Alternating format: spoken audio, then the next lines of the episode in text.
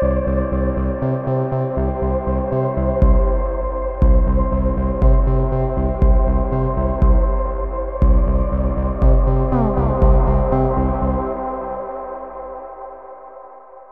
привет! С вами подкаст «Это базис», отпускной из славного города Тбилиси в Грузии. Мы тут решили встретиться и отдохнуть, но нам в голову пришла идеальная идея записать очередной выпуск подкаста, поделиться с вами нашими гениальными мыслями.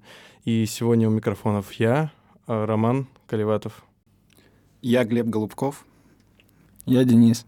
Да, и мы записываемся в пространстве комьюнити от Тбилиси, э, пространство, которое нам предоставило эту площадку, за что мы очень благодарны. И давайте все-таки подумаем и определим, про что мы сегодня хотим говорить. На самом деле мы хотели обсудить такую тему достаточно широкую, а, разобрать ее на нескольких кейсах и понять, что с ней не так. А именно эта тема здравый смысл, то, что витает вокруг нас, то, а, к чему апеллируют те кто не хочет чрезмерно менять существующий порядок. И мы вот, когда встречаемся с этими дискуссиями э, на пространствах э, интернета, в частности Твиттера, мы все время удивляемся, что, ну, как бы человеку ничего не сказать против, э, когда он апеллирует к здравому смыслу, как будто это что-то вечно существующее, и поэтому его сокрушить нельзя. Но мы, как всегда, решили это понятие деконструировать, разобрать и представить вам, почему все-таки это не так и как с этим бороться. Да, ну и для начала я думаю, что стоит э, опереться на какую-то теоретическую рамку э, здравого смысла и найти такого левого мыслителя, который бы, который бы говорил о нем. Вот. И я предлагаю в этом ключе поговорить про Антонио Грамши, для которого здравый смысл является центральным термином в его философствованиях. Вот. И, собственно, сначала такая небольшая справка о нем. Вот. Он вообще впервые из всех левых мыслителей отошел от идеи того, что базис определяет надстройку. А, ну, от такого... Зачем он нам тогда нужен вообще? Ну, вот сейчас, сейчас узнаешь, сейчас узнаешь. Вот. И, соответственно, он, оказавшись в тюрьме, написал большинство своих э, трудов. Э, его туда посадил э, Бенито Муссолини. Вот, и он, собственно, констатировал один простой факт, что левое движение в Италии провалилось. Вот. Почему же... Ничего нового, впрочем. Да, да, да. И почему же революция случилась в России, не случилась на Западе, да? И для этого э, он как бы отходит от такого экономического детерминизма и предлагает нам э, посмотреть на надстройку как на ключевой э, параметр вот всей этой структуре. Вот, поэтому понятие класса или понятие субалтерна э, для Грамши, оно, как, оно определяется своей культурной принадлежностью. Ну, то есть это не только, э, скажем так, пролетариат или работяги, которые, которые работают на заводе, да, на, каких, на, на буржуазию, но также это вообще, в принципе, любые э, классы, которые угнетены по расовому, гендерному или какому-то другому признаку. Вот. Соответственно, а, для него, а для него, а, для него центральный термин — это культурная гегемония, которая изображает статус-кво как единственно возможный, и который поддерживается государством, ну, всем аппаратом государства через школы, через э, больницы и через э, армию. Вот. Да, и на самом деле мы можем использовать эту теоретическую рамку для сегодняшнего разговора, но чтобы не быть слишком душными, как э, за нас это обвиняли, но поэтому мы будем использовать как, как общую теоретическую рамку, если наши слушатели захотят подробнее углубиться в это творчество, в этого великого автора, то всегда welcome. Но предлагаю обозначить ключевую рамку сегодняшнюю нашего разговора в том, чтобы определить, откуда вообще идет здравый смысл и зачем он существует. Ну, ответ, конечно, не порадует тех, кто не из нашего лагеря, но мы рады их не радовать.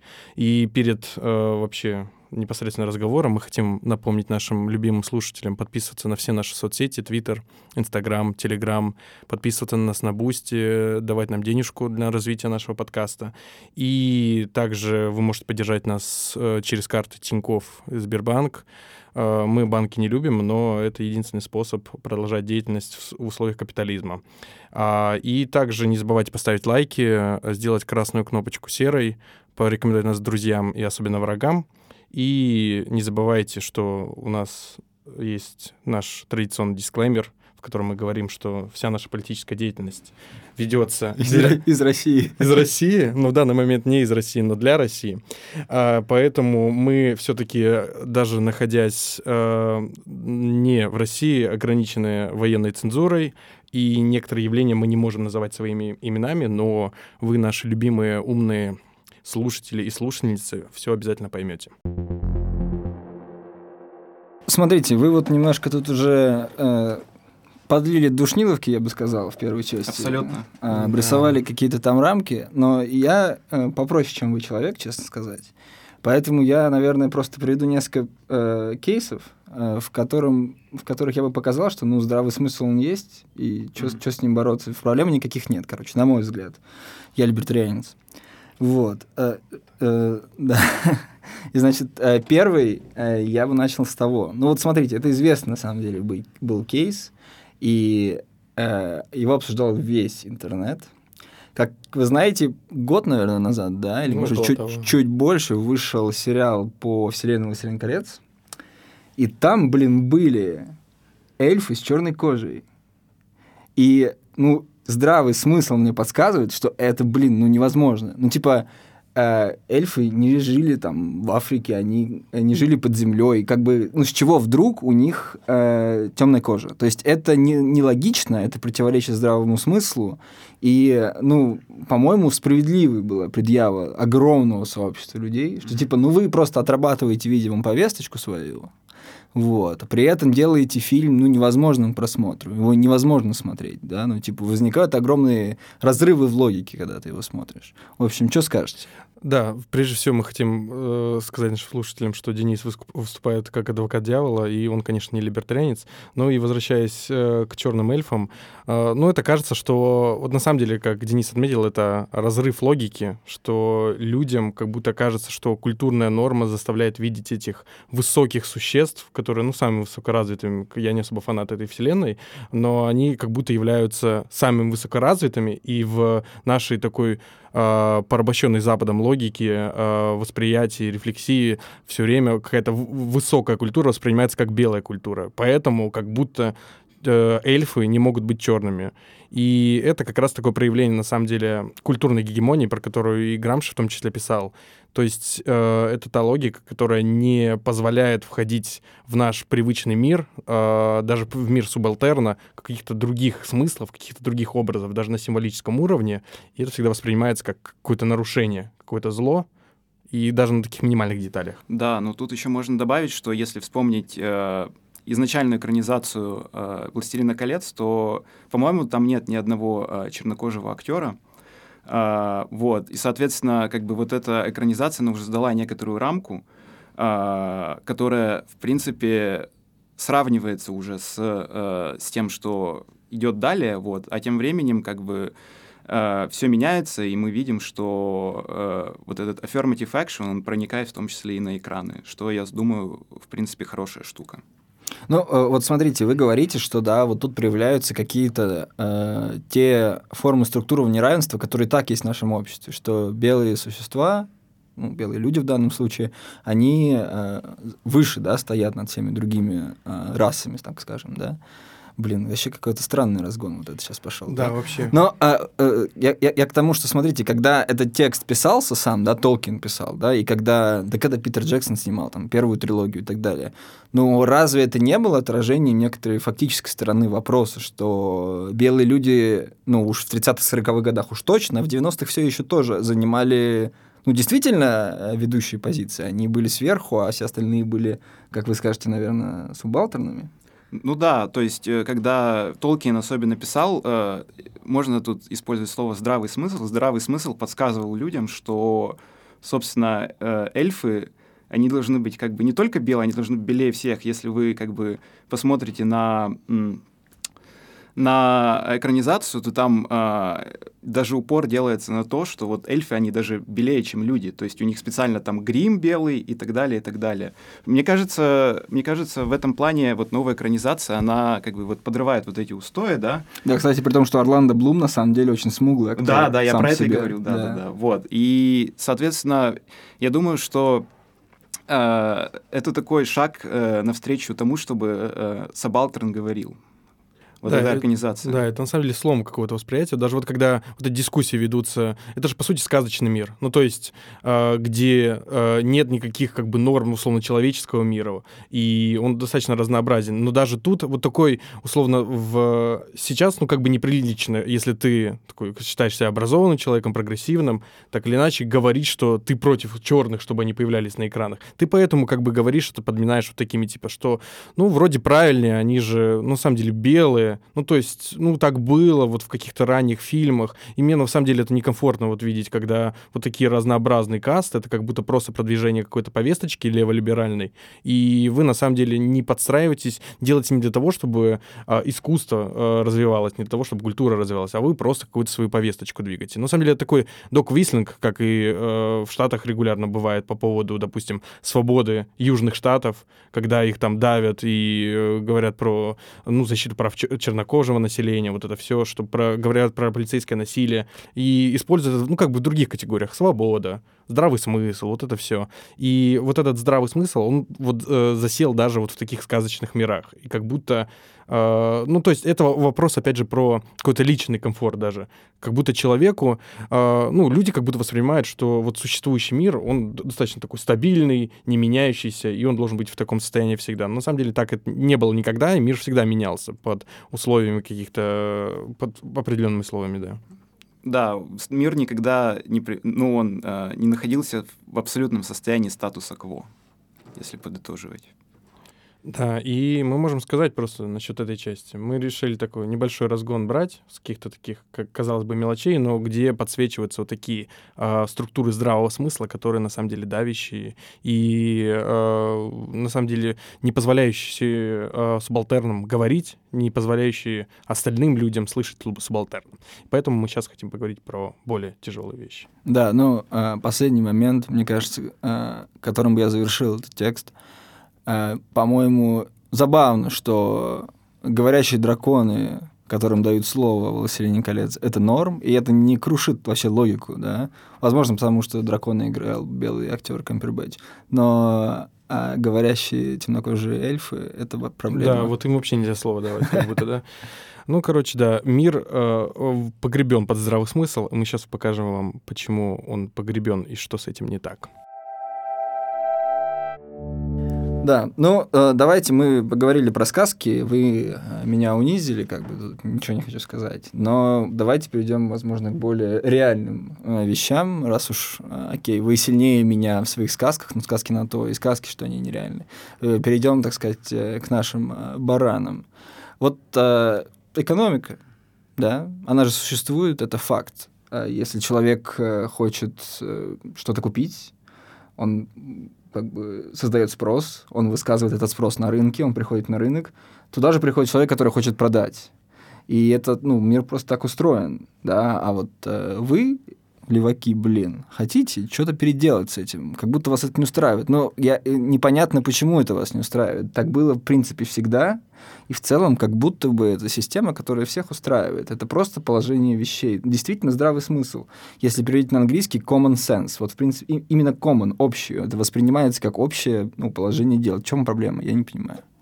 Ну да, то есть э, common sense в данном случае, мне кажется, имеется в виду некое знание, которое как бы воспринимается всеми и не нуждается в каком-то дополнительном подтверждении, то есть само наличие этого знания, оно, оно как бы уже само себя валидирует. Вот, и если говорить об экономике, то можно так привести такой пример, э, вот, например, про Маргарет Тэтчер. Вот ее знаменитая фраза «there is no alternative», «нет альтернативы капитализму», как раз-таки изображает здравый смысл, вот эту абсолютную веру в свободный рынок, э, свободную торговлю между странами и так далее. А между тем, ну, многие, э, многие э, сторонники либе- либерализма и либертарианства считают, что как бы свободная торговля — это такое безуслов- без- безусловное благо для всех торгующих стран, для всех торгующих авторов, о, акторов, извините. Вот. А в действительности же как бы оказывается, что это далеко не всегда так. Вот. Если мы копнем чуть глубже в историю, то мы увидим, что вот э, э, доктрина фритрейда свободной торговле, которая была впервые Адамом Смитом предложена, она изначально рассматривалась как, э, как такой инструмент э, Великобритании э, в торговых войнах э, с другими странами. То есть Великобритании было выгоднее торговать э, свободно, э, без барьеров, потому что, э, ну, по некоторым причинам. Вот. А, соответственно, уже, уже со временем э, свободная торговля превратилась в такой универсальный принцип, э, который, э, в который все верят, но под этим скрывается, под, под этим скрывается очень много э, деталей, э, в которых этот дьявол и кроется. Ну, слушай, ну вот смотри, я тут могу ответить. Ну, э, действительно, да, а бывает так, что текущее положение вещей ну, органически кому-то ну, более подходит, чем другим. Ну да, в XIX веке оно более подошло Великобритании. Да? Ну, логично, Великобритания была на подъеме, и поэтому выигрывала из системы фритрейда. Это логично, да. Но при этом мы смотрим на 20 век, когда Великобритания до сих пор, э, там, в 50-е годы до сих пор использовала стратегию фритрейд, да, и мир изменился, да, тогда уже, и они ну, а, проигрывали, соответственно. То есть как будто бы это звучит логично, просто в, каждом, в каждой ситуации кому-то хуже, кому-то лучше. В конце концов, э, ну, ничего, альтернативы-то не придумали, да, была одна альтернатива, ну, что получилось? Не, вы, вы же не этого хотите, правильно? Uh, ну да, но я, небольшая поправка, они, ну, на мой взгляд, Великобритания все-таки от фритрейда не стала проигрывать, но она все еще, как бы, скажем так, находится в ядре, аккумулирует э, ресурсы, капитал, э, э, у себя. Ну, сейчас финансовый капитал. Ну, финансовый капитал, да, да, да. да. Вот. Но, с другой стороны, э, то есть вот эта безоговорочная вера в, в, в экономику, в свободный рынок, она же и как бы в, 90, в начале 90-х э, с Россией сыграла такую злую шутку, когда... Вот это без... Смешно получилось. Ну да, да, да. Э, когда была проведена, проведена приватизация, и была такая некая слепая вера в то, что сейчас рынок сам все порешает, да, а, соответственно, все э, значит, э, Чубайсы и так далее, они, наверное, поддерживали Тэтчер, что нет альтернативы, да, а, и, соответственно, э, как бы это просто пример, как вот вера в здравый смысл может принести очень много проблем обществу. Да, и на самом деле же этот здравый смысл тоже относительно, э, как бы, укреплялся в современном мире относительно недавно. То есть все вот эти тэтчеровские и регенские реформы, они проходили относительно недавно, то есть 70-80-е годы 20 века, когда, ну, в определенных условиях сложилось так, что э, государство общего блага, социальное государство перестало, как бы, не, смог, не смогло поддерживать э, население, из-за этого к власти пришли вот такие правые, типа Тэтчер и Рейган, которые, ну, вот благодаря... Это же тоже насаждалось через э, институты, через СМИ, что вот такой здравый смысл, что, типа, типа всем нужно вот просто работать. Ну, то есть, неважно, что, ну, вот если ты плохо зарабатываешь, живешь на улице, тебе на еду не хватает, то ты просто плохо работаешь. То есть это тоже такая планомерная работа была. И сам, сама по себе вот эта концепция свободной торговли, но она имеет, конечно, корни вот э, в Адаме Смите, но при этом она ну, учитывает еще много современных факторов. Допустим, мы 80-е годы, когда срастались финансовый промышленный капитал, когда в условиях, что, по сути, в наибольшим богатством обладают те, кто реально ни, ничего не производит, а просто вот аккумулирует какие-то ресурсы, из-за, из чего случаются кризисы регулярно. Вот в США недавно, э, допустим, разрушилось несколько банков, и как бы кажется, что это здравый смысл. То есть при этом менеджеры, э, какие-то э, те, кто обладает большими активами, они получают еще больше благ даже от разрушения этой системы. При этом страдает большая часть населения, и это транслируется как норма. И э, тогда же, и уже после окончания, допустим, Второй мировой войны, свободная торговля продвигалась международными организациями типа Валютного фонда Международного, Всемирной торговой организации, и только недавно получившим независимость странам там Юго-Восточной Азии, Африки, Латинской Америки в условиях, когда у них не развита э, промышленность, своя экономика, потому что в условиях колонизации так и выстраивалось, что из этих стран только выкачивали ресурсы и ничего не давали там создавать, потому что, ну, чтобы они полностью зависели от метрополии. И в этих условиях западные государства им навязывают вот такую, вот вы стали независимыми государствами, и чтобы вам стать полноценным государством, вам нужно принять вот это просто как здравый смысл концепцию э, свободной торговли. Но там же не дураки тоже сидят, э, они же понимают, челы, вы у нас сначала все украли, не дали нам ничего создать, а теперь вы предлагаете нам дальше грабить нас только типа под э, условно нашей независимостью. И э, это до сих пор ситуация существует как здравый смысл. Но мы видим как и в 90-е годы поднималось альтерглобалистское такое движение, то есть альтернативная э, глобализации, когда нужно э, уважать э, достоинство вот таких недавно получивших независимость стран, чтобы они сами могли развиваться, и им не навязывали вот эти концепции, часто с оружием вполне, ну как э, и Штаты, и, ну, чаще всего Штаты, и под, под руководством вот именно западной коалиции все это э, развивалось и подавалось как какой-то здравый смысл, то есть сила и оружие буквально. И поэтому даже вот такой здравый смысл, он не разделяется э, где-то, где-то не разделяется, и поэтому его нужно защищать с оружием. Вот. И такая свободная торговля уже, ну, понятно, что как бы и Россия принесла, потому что это, это поднимает большой реваншизм, потому что это все происходит под, ну, на самом деле, под, когда тебе продвигают одну идею как здравую, ты понимаешь, что ты от нее страдаешь, но и тебе нужно чем-то ответить. На этих э, основах возникают авторитарные большие движения. Да, вот э, мне кажется, понятие субалтерн в этом ключе очень важно, потому что э, понятие класса в таком классическом марксистском определении, мне кажется, уже нерелевантно после Второй мировой войны, после того, как появился welfare state. Вот. Сейчас мне э, это, с одной стороны, понятие шире, и он позволяет нам посмотреть, как, э, как вот, э, значит, э, финансовая и буржуазная элита э, насаждает вот этот здравый смысл э, через свои институты, потому что границы класса, они размылись, вот, но при этом uh, uh, oppressed people... Ну, а вот у меня вопрос. А. Эти границы класса, они сами по себе размылись или, или кто-то... Ну, их этим... размыло государство, конечно же, с помощью да, welfare Ну, хорошо, ладно. Вот, потому что раньше-то как было, что вот эта граница класса определялась по принадлежности к производству. Ну, то, да, да, да. Вот. А после Второй мировой войны это стало не так очевидно. То есть, с одной стороны, производство вынесли в страны Латинской Америки, Африки и так далее, а с другой стороны, э, ну, как бы рабочий класс, ну, люди, которые вчера были рабочим классом, они стали как бы побогаче, у них там появились какие-то социальные программы и так далее, и так далее. Вот. А, поэтому, э, поэтому вот так, да. Поэтому вот так. Ну, давайте, э, подводя итог вот этой нашей части, мне кажется, вот из того, что вы опять вот меня надушнили, что я понял?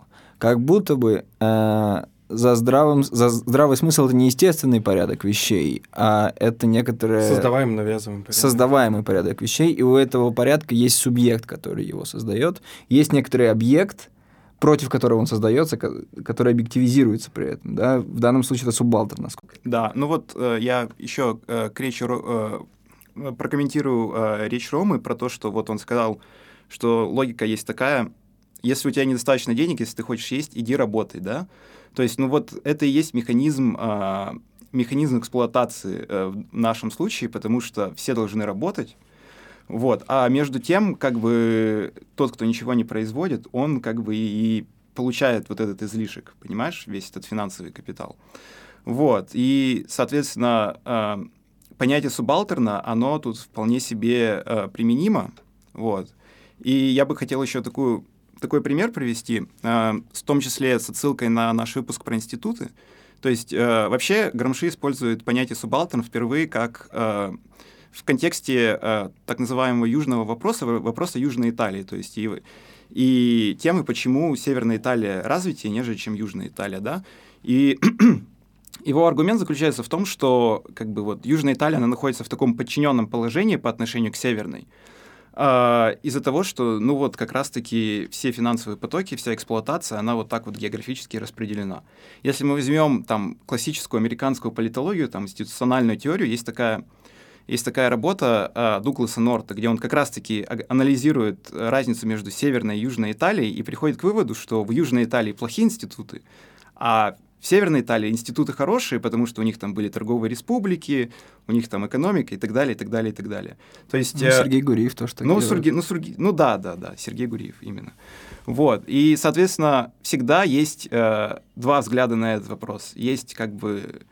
Можно говорить, что вот Южная Италия такая плохая, а с другой стороны можно как бы видеть э, картинку в целом, да, как тотальность.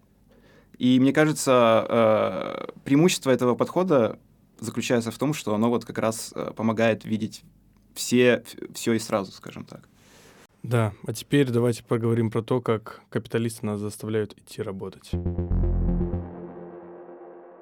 Так, ну хорошо, вы еще раз закидали меня умными словами. Э, подытоживая прошлую дискуссию, я мог бы только, наверное, сказать, что вот в конце 80-х, начале 90-х известный так называемый Фрэнсис Фукуяма написал свою знаменитую работу «Конец истории», где, как мне кажется, констатировал, да, вот закрепление этого замораживания статус-кво. Э, из того, что я понял, что вы говорили, ну, история, конечно, кончена, но есть один нюанс, как будто. Ладно, э, вы уже упомянули, э, что работа — это как будто какой-то здравый смысл навязываемый. И вот тут я бы, конечно, к вам прикопался, потому что, ну, как будто бы это очевидно. Типа, ну, если ты хочешь кушать, ну, ты должен, типа, работать. Если ты не работаешь, ну, ты ленивый чел, просто ты не работаешь, не зарабатываешь, как бы. Поэтому, ну, нужно заниматься, конечно, нужно себя кормить, нужно работать, получать деньги. Как бы, разве это не является какой-то общей позиции, скажем так. Здравым смыслом. Да, но я тут хотел бы подушнить сначала сказать про то, что нас обычно заставляют работать те, кто свои деньги и ресурсы получил в наследство от их родителей.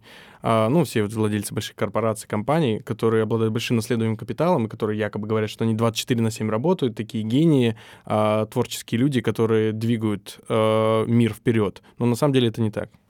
Да, ну и более того, это не, работа не всегда была таким э, краеугольным камнем э, жизни у людей, да, то есть если вспомнить, допустим, Ханну Арен, которая там много описывала э, быт э, и жизнь древних греков, работа, вот вообще само понятие работа, оно было, то есть никто не работал, и работа считалась зазорным, да, то есть э, за тебя работают рабы, на то их как бы и на, на то их и природа и создала, скажем так. Но со временем вот это понятие здравого смысла, оно как бы революционировало, и сейчас мы имеем то, что как бы без работы, кто не работает, тот не ест, да? Получается, да. Ну, просто, ну вот опять же, ты говоришь, ну, в Греции, видимо, было другое общее место. Там было так принято. Но у нас в обществе принято иначе. И, типа, э, казалось бы, если тебе это не нравится, ну, ты, получается, либо ты подстраиваешься в эту систему, либо ты живешь вне этой системы. Ты можешь э, не работать, но ты просто не будешь получать, соответственно, от этой системы, системы тот возврат, который обычно дается тебе за работу. Разве это, ну, не норм, как бы, не нравится, строй свою, как бы, систему. Да, абсолютно. Но тут, э, опять-таки, возвращаясь к понятию субалтерна, э, люди, которые больше всего работают, они меньше всего получают. В этой, э, в этой системе есть несправедливость. На самом деле, да, тут даже вот можно вообще э, вернуться к любимому концепту нами, любимому концепту бредовой работы. Да. Это, на самом деле, очень интересный феномен, который тоже возник относительно недавно, когда тоже проводились э, вот эти неолиберальные реформы под руководством Рейген, Тэтчер и их товарищей, коллег в других странах.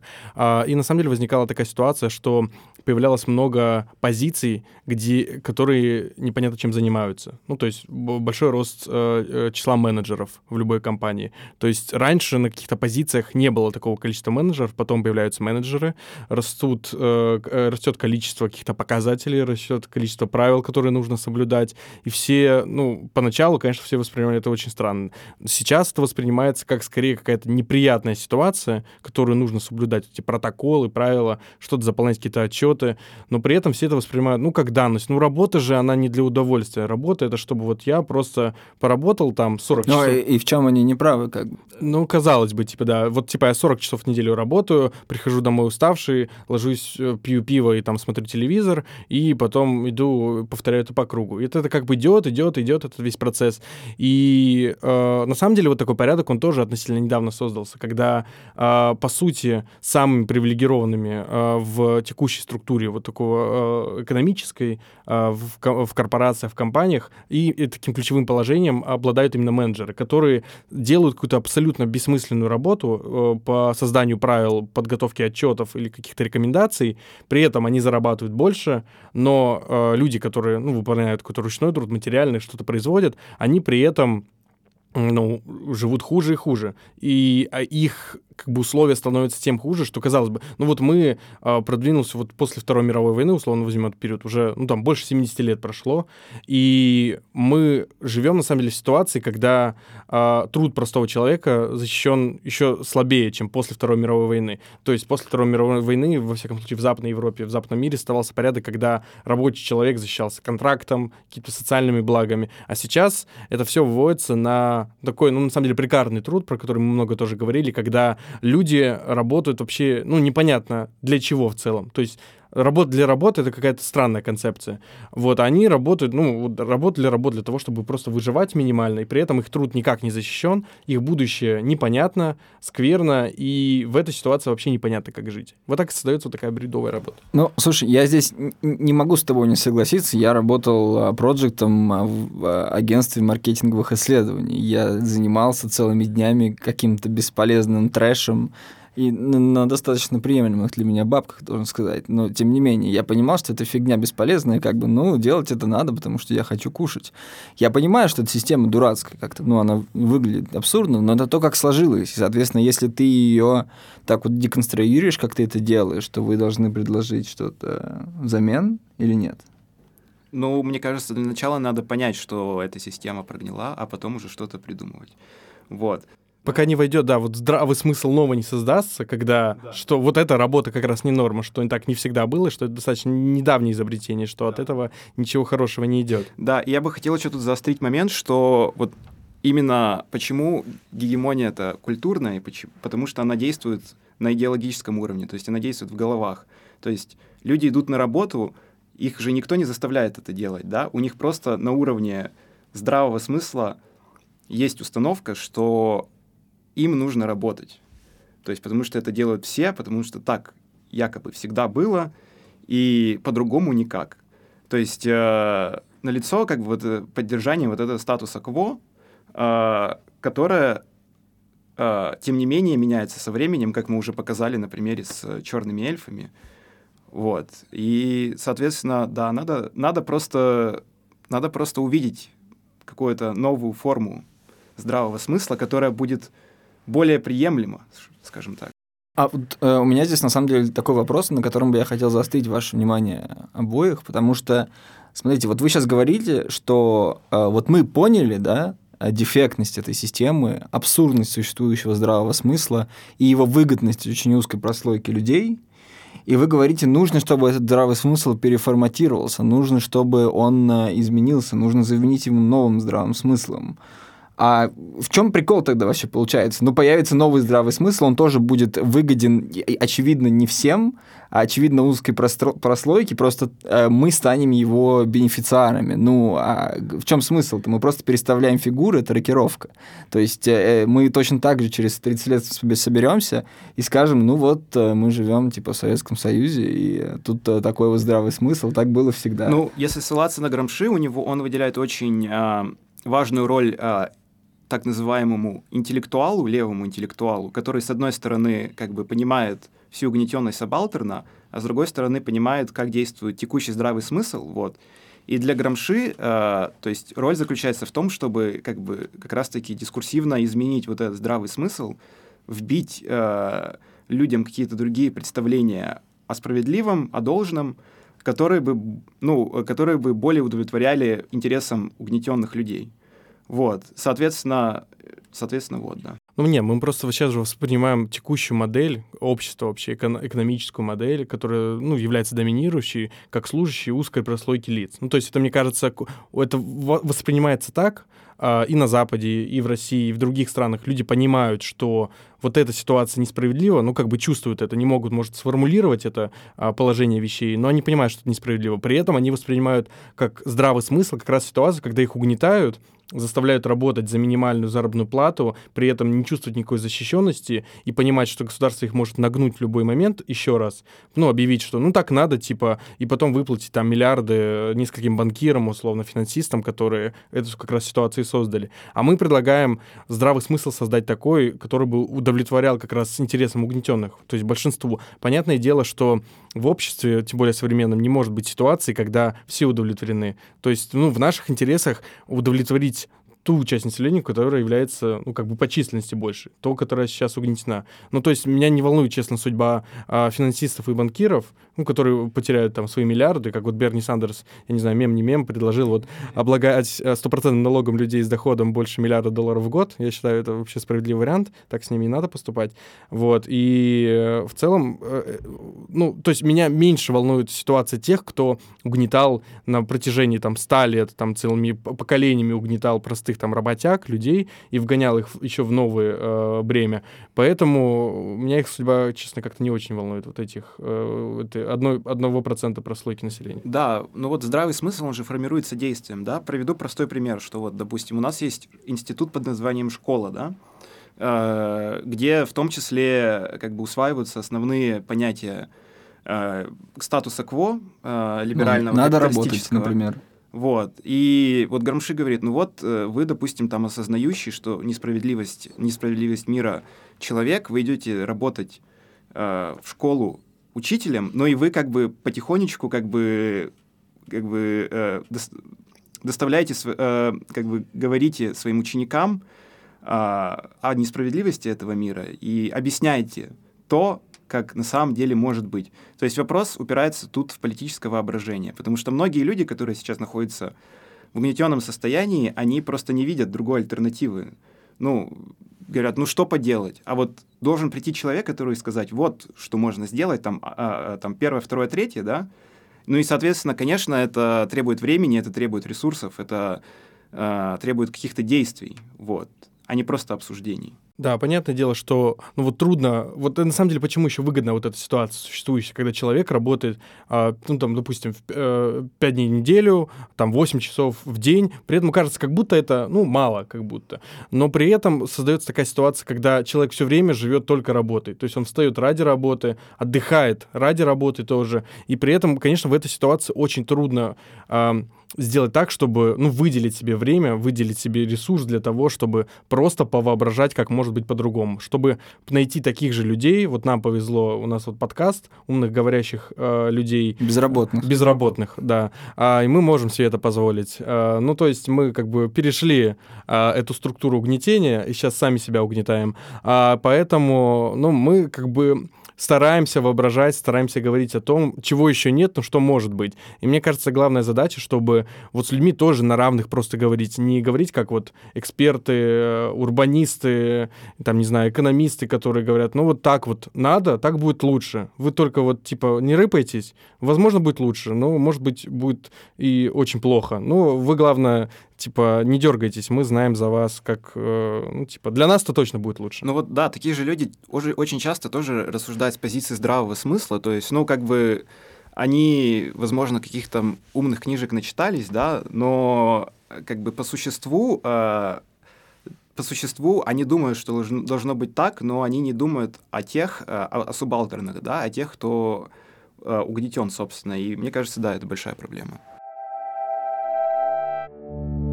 Так, ну мы, вы мне объяснили э, еще раз, почему э, тот факт, что я не работаю, это окей. И еще раз э, под, Пожалуйста. добавили мне аргументов, почему я не должен был обновлять свое резюме. За что вам спасибо. Вот, вы также мне сказали, что нужно переучреждать здравый смысл и сделать его более справедливым. Э, идея, к которой я отношусь со скепсисом, и я вижу альтернативу в том, чтобы создавать много взаимно уничтожающих э, здравых смыслов, но это можно обсудить, мне кажется, для отдельного разговора. Последнее, э, на самом деле, э, что я хотел бы у вас спросить, и как я хотел бы последней попыткой защитить здравый смысл, Глеб уже сказал, что школой является важнейшим фактом а, индоктринации, вручения э, ученикам здравого смысла. Да? Соответственно, со школы нужно начинать, и новые учителя должны э, нести новый здравый смысл. Но э, мы же помним, что школа — это все еще часть огромного и самого главного, и самого древнего, и вечного гегемона в мире государства, которое построено на управлении, на иерархиях, на принуждении.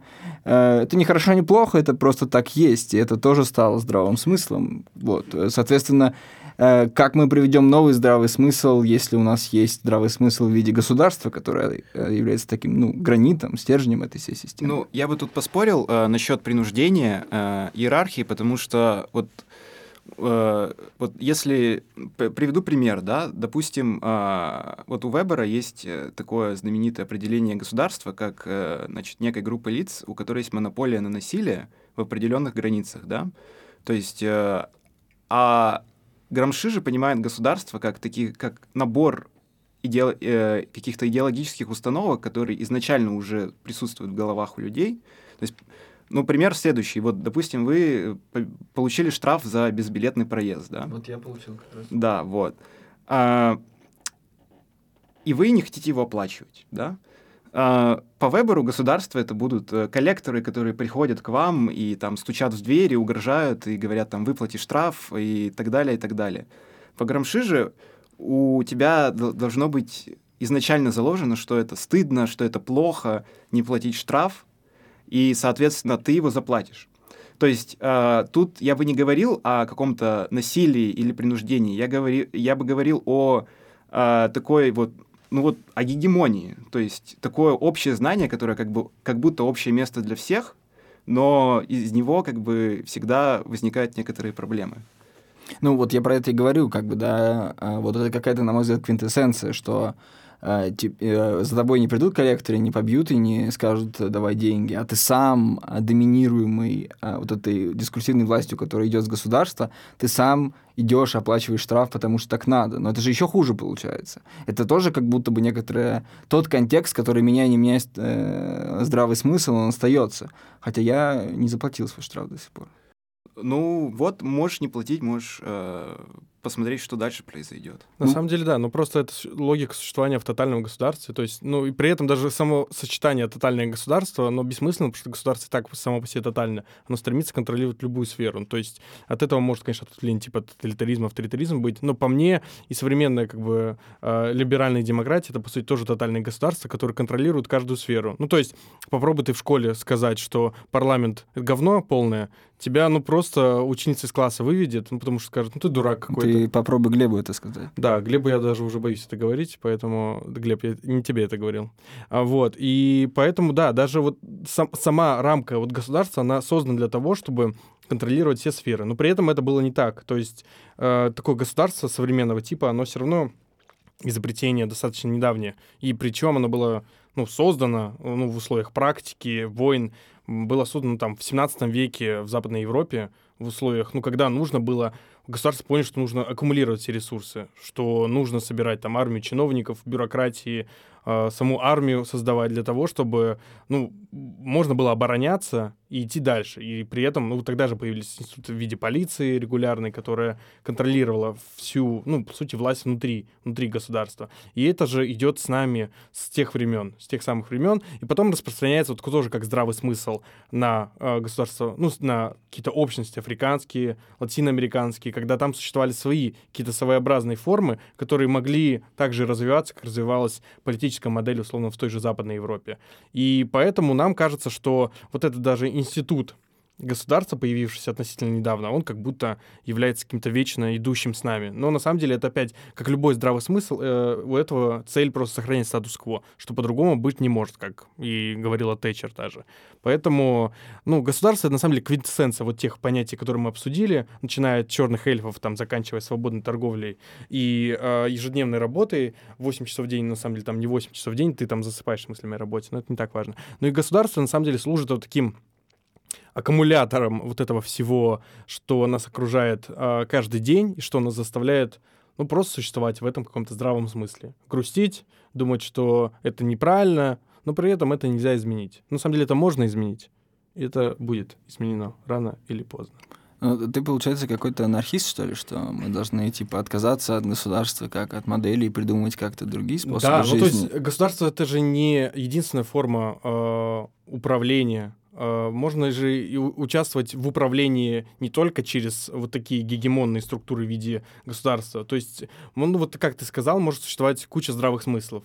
Где-то может э, модель управления по-своему выстраиваться, но точно не должно быть такого, когда все, что происходит да, даже там в огромном государстве, в маленьком государстве, на на маленькой или большой территории, должно управляться из центра, потому что это разнообразие, оно очень велико, тем более в сегодняшнем мире, когда столько людей, а, все люди так или иначе имеют какие-то свои взгляды на жизнь, это должно осуществляться а, ну, другими способами. Кто сказал? Просто государство, ну, все уже чувствуют, что уже что-то вот не то. Государство существует что-то не то уже. вот, государство существует как в 19 веке, они реализуют те же модели, э, куда-то отправляют войска, э, зачем-то отправляют людей, которые, ну, как бы живут своей жизнью, никого не трогают, отправляют их толпами в какие-то другие территории. И заставляют их делать те вещи, которые они не хотят, и потом от этого страдают еще другие люди. И в итоге это большие разрушенные судьбы, и человечество никуда не идет. Просто существует это какой-то э, глобальный гегемон в виде государства, который по всему миру действует в принципе в одинаковой логике. И это давит, ну, обычных людей. Ну, люди понимают, что это не так. Ну, значит, это не должно быть так. Ну да, и, конечно, вопрос, что с этим делать, и возвращаясь уже к нашему прошлому поинту, который мы обсуждали, что э, то есть, если смотреть на какой-то потенциал для смены вот этого здравого смысла, сейчас он не так очевиден, потому что вот был, например, Карл Маркс, который сказал, вот э, пролетариат, вы там угнетенные, вот средства производства, они у буржуазии, вот идите там и захватите средства производства. Сейчас все более, более переплетено и смешано, и... Да, абсолютно. Uh, и смешано, и как бы найти вот эту базу для, для смены этого здравого смысла uh, намного труднее. И в этом-то, мне кажется, и самая главная эм, суть и э, применимость э, понятия субалтерн, потому что он как бы объединяет всех угнетенных э, так или иначе. Ну, и, соответственно, это не только экономика, но и какие-то остальные признаки, что более релевантно в сегодняшних реалиях. То есть потому что если мы посмотрим там на конец 19 века, все было довольно, довольно понятно, да. Сейчас, uh, сейчас угнетение, оно распространилось uh, на там через границы, то есть капитал вышел за границы, то есть у нас есть угнетенные люди в какой-нибудь Латинской Америке или в Африке, в то время как там Европа накачивает ресурсы, вот. Но и, и, и поэтому как бы я считаю, что мы должны смотреть на контекст и уже определять э, тех угнетенных людей в зависимости от контекста, потому что экономика, в данном случае экономический детерминизм, не работает в наше время. Ну да, на самом деле это достаточно хорошая мысль. Мне кажется, что вот субалтерном, то есть угнетенным, нужно создать себя как едиными в своем э, угнетении, в том, что нужно объединяться для того, чтобы противостоять угнетателям, потому что, ну так или иначе, понятно, кто такие угнетатели в целом. То есть такая группа в целом, она везде понятна. Понятны ее интересы, и субалтерам во всем их разнообразии, э, конечно, нужно объединяться и осознавать себя как такую большую единую группу, как такой, ну не монолит, но все-таки что-то единое, которое может противостоять этому. Так, ну давайте тогда подводим итоги всего того, что вы мне тут надушнили в уши. Значит, э, первый пункт, насколько я понял, э, здравый смысл — это дешевая пустышка э, в руках угнетателей. Угнет... Дешевка полная, да. Значит, угнетатели, они, ну, это не постоянный какой-то не монолит, они меняются, да, это не те, кто создал эту систему, да, это те, кто получает, снимает сливки с нее, да, в том числе по институту наследства. Это мы поняли.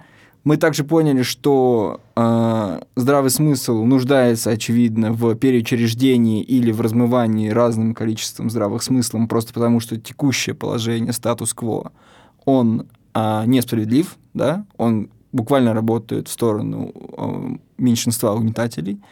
Это два. И э, номер три, э, насколько я вас понял, эта стратегия, она распространяется в целом во все сферы жизни общества, от экономики до там, экономики семьи, в том числе частной работы, и до институтов государства, которые тоже нуждаются в переосмыслении и в переучреждении. Да, но я бы просто подытожил, что здравый смысл вообще служит в целом для поддержания статуса КВО. Это вот его единственная задача, чтобы вот текущий порядок, он оставался и оставался вообще нетронутым, и все его воспринимали как единственно правильный, единственно возможным.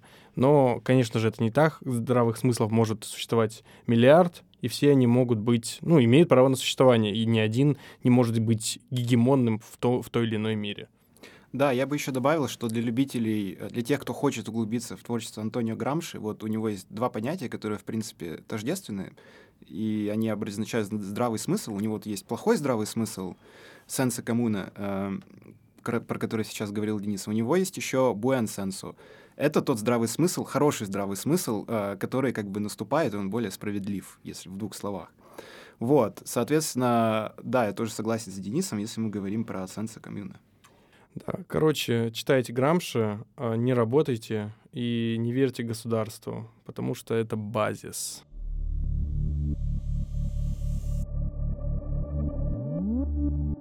Все, это база. И это главное. Это основа базис